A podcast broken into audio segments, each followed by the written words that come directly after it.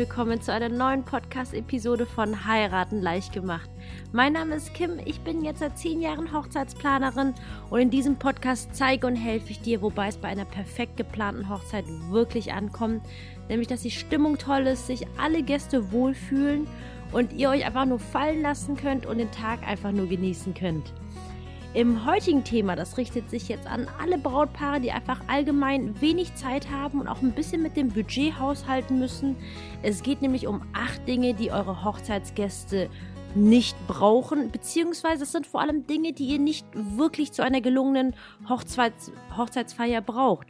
Und bitte verstehe mich dahingehend jetzt nicht falsch, weil das sind jetzt auch Dinge dabei, die ich persönlich, wo ich ein riesen Fan von bin. Das wirst du auch noch gleich erfahren. Aber es ist einfach nur wichtig für dich zu unterscheiden, einfach, was du wirklich für die Gäste tust und was du einfach für dich selbst oder für euch tust einfach und dass ihr keine falschen Erwartungshaltungen habt, weil ich einfach wirklich von vielen Brautpaaren höre, wie traurig sie zum Beispiel im Nachgang sind und damit dir das Ganze nicht passiert, nehme ich die heutige Episode für dich auf. Und vorab, falls du es noch nicht getan hast, denk auf jeden Fall daran, diesen Channel zu abonnieren. Dann bekommst du jeden Montag eine neue Episode von mir mit wertvollen Tipps für deine Hochzeit. Und ich starte auch direkt schon los mit Nummer 1. Und zwar sind das die super fancy Einladungskarten. Und ich habe es gerade oben schon gesagt, nicht falsch verstehen. Ich liebe tolle Einladungskarten. Ich könnte den ganzen Tag damit verbringen, Einladungskarten zu basteln. Aber ich muss dir dazu sagen, Einladungskarten können sehr schnell sehr teuer werden. Ich habe teilweise, glaube ich, schon mal 12 Euro pro Einladungskarte ausgegeben. Und selbstmachen ist tendenziell natürlich günstiger, aber falls du mit dir meine Episode zum Thema DIY von Einladungskarten angehört hast, es ist nicht zwangsweise der Fall. Denn wenn man halt basteln ist, viel Equipment dazu holt, kleine Steine und ähm, Stempel, Siegel noch da drauf macht, das kann sich tatsächlich läppern. Und eine schöne Einladungskarte ist wirklich wundervoll. Aber aus Erfahrung kann ich dir sagen, dass die meisten Gäste es nicht in dem Maße wertschätzen werden, wie du an Arbeit tatsächlich reingesteckt hast. Und wie ich schon gesagt habe, ich liebe Einladungen, deswegen werde ich auch es mir nicht nehmen lassen, eine schöne Einladungskarte zu versenden. Aber ich kenne zum Beispiel meine Hochzeitsgäste sehr, sehr gut und deswegen werden gerade meine Freunde, der Großteil davon, die werden zum Beispiel nur digitale Einladungen bekommen. Es wird eine Hochzeitswebseite geben. Das ist für mich A, einerseits, um ein bisschen Geld zu sparen, aber auch B, tatsächlich einfach. Ähm, unnötigen Papier tatsächlich zu vermeiden, weil ich habe meine Freunde gefragt, die meisten sagen tatsächlich, es wird danach in den Müll wandern und dafür finde ich es einfach viel zu schade. Aber ich kenne ja, wie gesagt, äh, auch die Familie. Und bei uns ist es halt so, dass einfach generell die engste Familienkreis oder die, bei denen ich einfach weiß, dass sie es einfach behalten und wertschätzen würden, die bekommen zum Beispiel eine gedruckte Karte. Und deswegen sage ich nicht, dass du keine Einladung verschicken sollst. Es geht einfach nur darum, wenn du wirklich viel, viel Arbeit reinsteckst, das ist absolut in Ordnung, aber erwarte nicht, dass deine Gäste äh, irgendwie auf dich zukommen werden und es dir danken werden, weil das ist dann, finde ich, ein bisschen mehr eine Sache für einen selbst, weil die Gäste, die erinnern sich dann wirklich mehr darauf, ähm, daran, was auf der Hochzeitsfeier war, was daran passiert ist und da ändert halt auch die schönste Einladung nichts dran, wenn es zum Beispiel jetzt keine Stimmung aufgekommen ist auf der Hochzeit. Das war mein Punkt Nummer eins für dich. Nummer zwei, die eure Hochzeitsgäste nicht brauchen. Das sind handgeschriebene Namenskärtchen und individuell bedruckte Programme, die zum Beispiel auf jedem Stuhl auslegen. Ich finde das super hilfreich, ähm, ein, ein Programm zu haben, wenn zum Beispiel Pausen eingebaut sind, dass man den Gästen vorab schon sagen kann, wir sind dann und dann beim Fotoshooting, dass sie dann auch wissen, okay, sie können in der Zeit quasi kurz weggehen, ohne irgendetwas zu verpassen.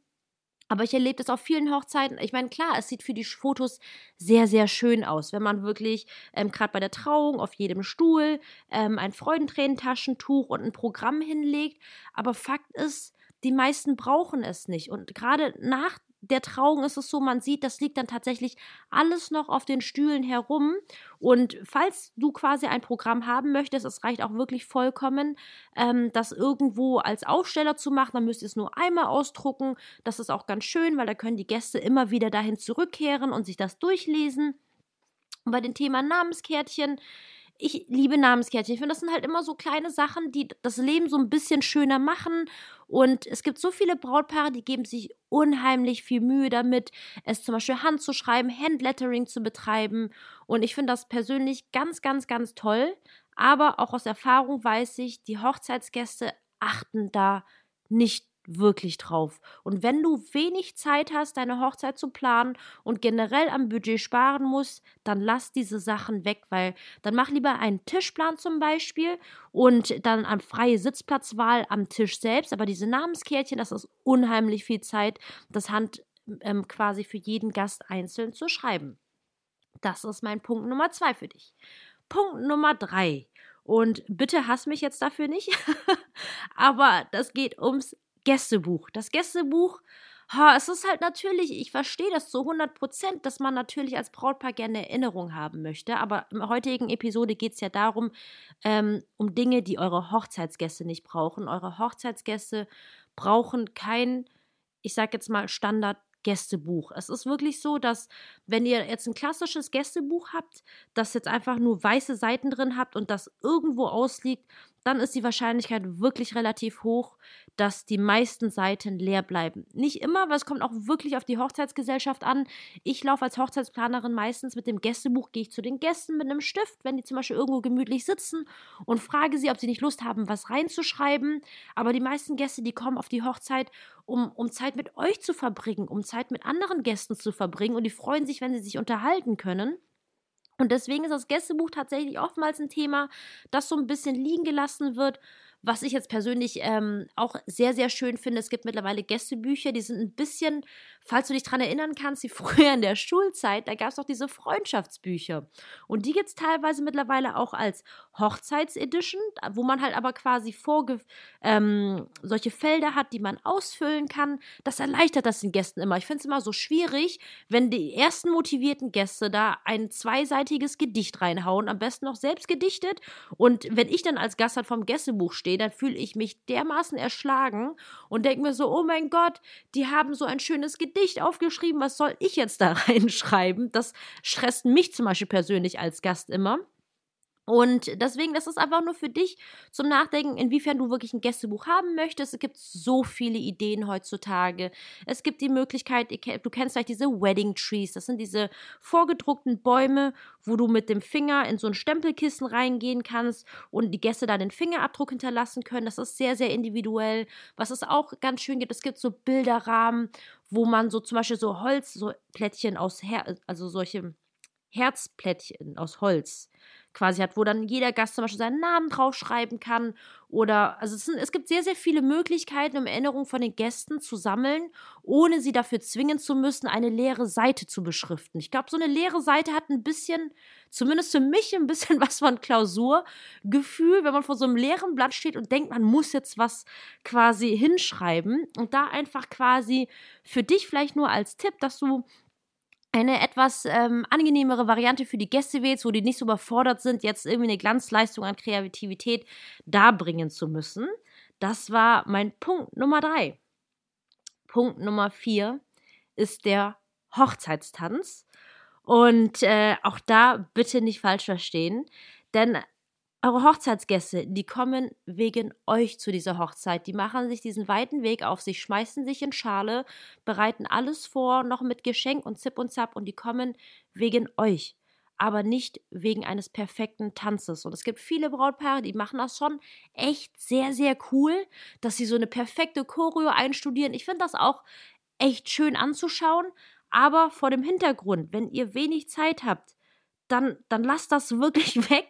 Spart euch den Stress, spart euch diese Choreografie, weil ich merke auch immer wieder, dass das Brautpaare unheimlich oder gerade die Bräutigam, die sind unheimlich nervös, wenn es ums Thema Hochzeitstanz geht und die sind super happy, wenn er wirklich einfach nur vorbei ist. Und da sage ich ganz ehrlich, da tut es auch absolut, dass ihr zu einem halben Song einfach gemeinsam über die Tanzfläche, wie sagt man da so schön, rumschweift weil es, es geht ums Gefühl einfach und es geht eigentlich primär darum, dass ihr die Tanzfläche eröffnet. Denn das Ziel ja für alle Beteiligten ist es ja wirklich, eine grandiose Party zu haben Und der Eröffnungstanz dient eigentlich wirklich in erster Linie dazu, ähm, die Tanzfläche zu eröffnen. Und da ist es auch wirklich manchmal besser, wirklich nur einen halben Song zu machen. Sprecht das aber mit dem DJ ab, um weil manchmal ist ein ganzer Song, je nachdem, was für ein Song es ist, schon relativ langatmig und dafür kann es schon mal sein, dass den Gästen so ein bisschen die Lust aufs Tanzen vergeht. Aber nicht immer der Fall. Aber was ich einfach nur sagen möchte, nimmt euch den Stress, spart euch die Choreografie und die Gäste kommen wegen euch und es ist wirklich egal. Selbst wenn ihr nur rumsteht und einfach nur, nur rumwackelt, die Gäste freuen sich. Glaubt mir das, ich habe es oft genug schon erlebt, denn ich habe wirklich beide Seiten erlebt, sowohl die wirklich durchgestylten als auch die wirklich nicht vorbereiteten. Aber das Wichtigste ist einfach nur, dass ihr entspannt seid, weil das merken die Gäste. Es geht wirklich um die Stimmung, denn die Stimmung, und das werde ich dir noch häufig sagen, das ist das, woran sich die Gäste erinnern werden. Und so sehr ich halt Einnahmungskarten, Namenskärtchen etc. liebe, das sind leider nicht die Dinge, an die sich die Gäste erinnern werden. Man wird im Nachgang nicht darüber sprechen, dass man sagt, Mensch, das war so eine tolle Einladung, die Einladungskarten waren ja so wunderschön. Und wie gesagt, ich will dir das Thema nicht schlecht reden. Ich will einfach nur, dass du eine richtige Erwartungshaltung dahingehend hast. So, das war mein Punkt Nummer vier, der Eröffnungstanz. Mein fünfter Punkt für dich, das sind Präsentationen bzw. Diashows. Und damit meine ich Diashows während der Feier. Da habe ich schon häufig erlebt, dass Trauzeugen wirklich was Tolles vorbereitet haben und dann werden Fotos abgespielt von euch. Aber ganz ehrlich, unter uns, das ist nicht wichtig für eure Gäste, zumindest nicht während der Feier, denn, weil du gerade eben schon zugehört hast, äh, die, die Party ist das, was für eure Gäste wichtig ist. Und deswegen, ich bin ein Riesenfan von Präsentationen und Dia-Shows. Ich werde hoffentlich auch eine haben auf meiner Hochzeit. Ähm, aber ich würde dann lieber eine getrennte Ecke dafür aufbauen, wo Gäste, am besten irgendwo, wo Gäste häufig vorbeikommen. Ich weiß nicht, wie deine Location aufgebaut ist, aber falls die Möglichkeit sich ergibt, so zwischen Tanzfläche und Toilette als Beispiel, falls da zufälligerweise äh, ein Raum ist, wo ihr eine Dia-Show präsentieren könnt. Aber es ist viel, viel schöner, einfach das als Seitprogramm zu haben dass ähm, die Gäste einfach wirklich dahin gehen können und sich das aktiv anzuschauen und nicht die komplette Party von einer Dia-Show oder Präsentation ablenken lassen. Denn was du wirklich nicht vergessen darfst, euer Hochzeitstag wird so schnell vorbeigehen. Ich glaube, das ist die Nummer eins Sache, wenn man Paare fragt, die schon geheiratet haben, wie der Tag für sie war, was sie empfunden haben, was sie besser machen würden. Und ich glaube persönlich, die Nummer eins Angelegenheit ist, dass alle Paare sagen, stress dich nicht, genieß den Tag, er geht so schnell vorbei. Und deswegen, und ihr habt generell schon so wenig Zeit mit den Gästen, weil ihr seid ja die meiste Zeit mit irgendwas beschäftigt. Ihr steht auf, du machst dich fertig, das dauert ja auch schon ein paar Stunden, die Trauung, da hast du ja auch keine aktive Zeit mit den Gästen. Dann seid ihr auf Fotoshooting und deswegen halt lieber jegliche Minute, die ihr möglich habt, quasi lieber für die Feier mit den Gästen nutzen und so eine Präsentation und Dia-Show lieber an der Seite aufbauen. Das war mein Punkt Nummer 5 für dich. Punkt Nummer 6 ist die Hochzeitstorte. Ja, ich weiß. Die Hochzeitstorte sieht super schön aus. Ich, ich rede jetzt da wirklich von so einer klassischen, dreistöckigen, wirklich fancy dekorierten Hochzeitstorte. Und ähm, erfahrungsgemäß ist das nichts, das zur Qualität der Hochzeit beiträgt. Also gerade wenn die mit Fondant, das ist ja quasi dieser weiße Überzug, es gibt auch einige, die mit Marzipan überzogen sind, ich habe leider, ich meine, falls du jetzt Fondant magst, magst dann äh, bitte ich es zu entschuldigen. Aber ich habe wirklich noch nicht viele Gäste oder gar keinen Gast erlebt, der diesen Überzug mag. Und ähm, wenn Budget ein Thema ist, dann denkt vielleicht lieber dran nach, ob ihr nicht ein Kuchenbuffet macht oder zum Beispiel eine kleine Hochzeitstorte zum Beispiel, wo noch nicht so viel Buttercreme dazwischen ist oder was ja momentan aktuell ähm, modern ist, sind solche Naked Cakes quasi. Das ist quasi nur die Kuchenböden mit einer Füllung dazwischen, ohne quasi diesen Fondant-Überzug, diese Zuckermasse, die ja manchmal so ein bisschen gummiartig sein kann. Und wie gesagt, da könnt ihr euch wirklich eine Menge Budget bei sparen und den Gästen wird es nicht auffallen. Ich persönlich zum Beispiel ein Riesenfan von Obstkuchen, von Streuselkuchen. Ich bin da relativ einfach gestrickt, solange es gut gemacht ist. Und deswegen, falls ihr sparen möchtet, dann könnt ihr wirklich da bei der Hochzeitstorte vielleicht auf eine kleinere reduzieren und dann mit tollen Kuchen ergänzen. Und das macht vom Gefühl für die Gäste wirklich gar kein Unterschied und ihr habt trotzdem natürlich ähm, das Gefühl des Anschneidens einer Hochzeitstorte. Punkt Nummer 7.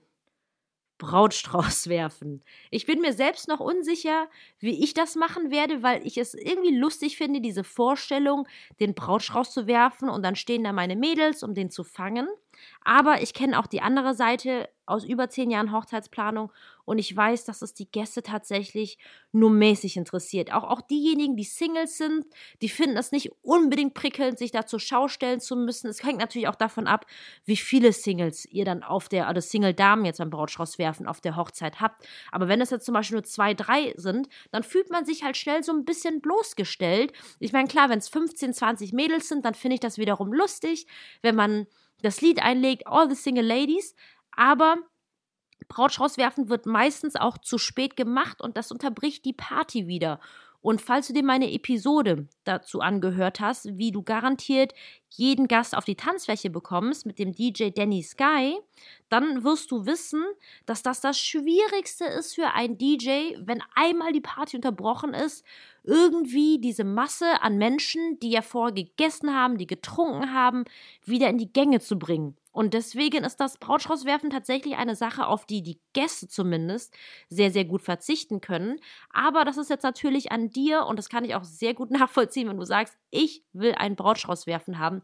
Das ist absolut okay, denn wie gesagt, im heutigen Thema geht es ja um acht Dinge, die eure Hochzeitsgäste nicht brauchen. Wenn wir es trotzdem wollen, ist ja gar kein Problem. Denn jetzt kommen wir zum letzten Punkt, für den du mich wahrscheinlich hassen wirst.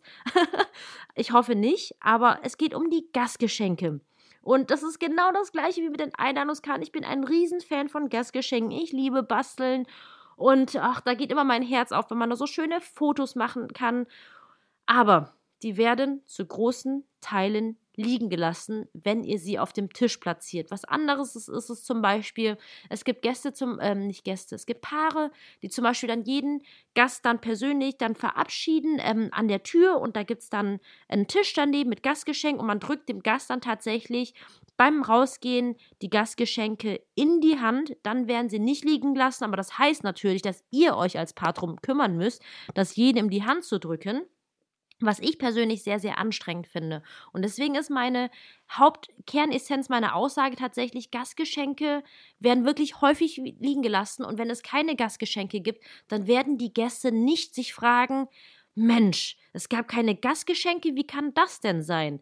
Wenn du Gastgeschenke machen möchtest, dann mach sie bitte, wenn du genug Zeit hast, sie zu basteln, aber erwarte bitte nicht von deinen Gästen, dass sie es alle mitnehmen werden und dass sie euch die riesen Wertschätzung entgegenbringen werden. Ich werde wahrscheinlich mich trotz dieser Gründe für Gastgeschenke entscheiden, denn wie ich gerade schon gesagt habe, ich bin ein Riesenfan von Gastgeschenken, aber das Wichtige ist einfach, habt keine Erwartungen und dann ist auch wirklich alles in bester Ordnung. Ja, das war jetzt meine Folge zum Thema acht Dinge, die eure Hochzeitsgäste nicht brauchen. Und das war jetzt eine kurze und knackige Episode. Ich hoffe, ich konnte dir einfach einen kleinen Einblick in, in die Sicht der Gäste geben. Denn ich finde, natürlich ist das in erster Linie eure Hochzeitsfeier und das ist auch das Aller, Allerwichtigste. Aber ich finde, sobald man sich dazu entschließt, Gäste einzuladen, also zumindest ist es bei uns der Fall, dass wir natürlich auch mit den Gästen heiraten wollen, also feiern möchten und dass wir uns wünschen natürlich, dass die Gäste genauso einen schönen Tag haben wie wir. Und ähm, ich hoffe, die Folge hat dir weitergeholfen. Und dass du einfach im Allgemeinen gerade gut mit deinen Vorbereitungen vorankommst. Falls du irgendwo feststecken solltest und Fragen hast, dann komm doch in unsere Facebook-Gruppe Verliebt, Verlobt, Heiraten leicht gemacht. Da würde ich mich sehr, sehr freuen, einfach dann deine Frage zu lesen und hoffentlich dir weiterhelfen zu können. Ich wünsche dir jetzt erstmal weiterhin ganz, ganz viel Erfolg bei der Planung. Denk auf jeden Fall auch noch dran, diesen Channel zu abonnieren, sodass wir uns nächste Woche wieder hören. Ich danke dir vielmals, dass du reingeschalten hast und wünsche dir erstmal einen tollen Tag und freue mich auf bald. Bis dahin, deine Kim.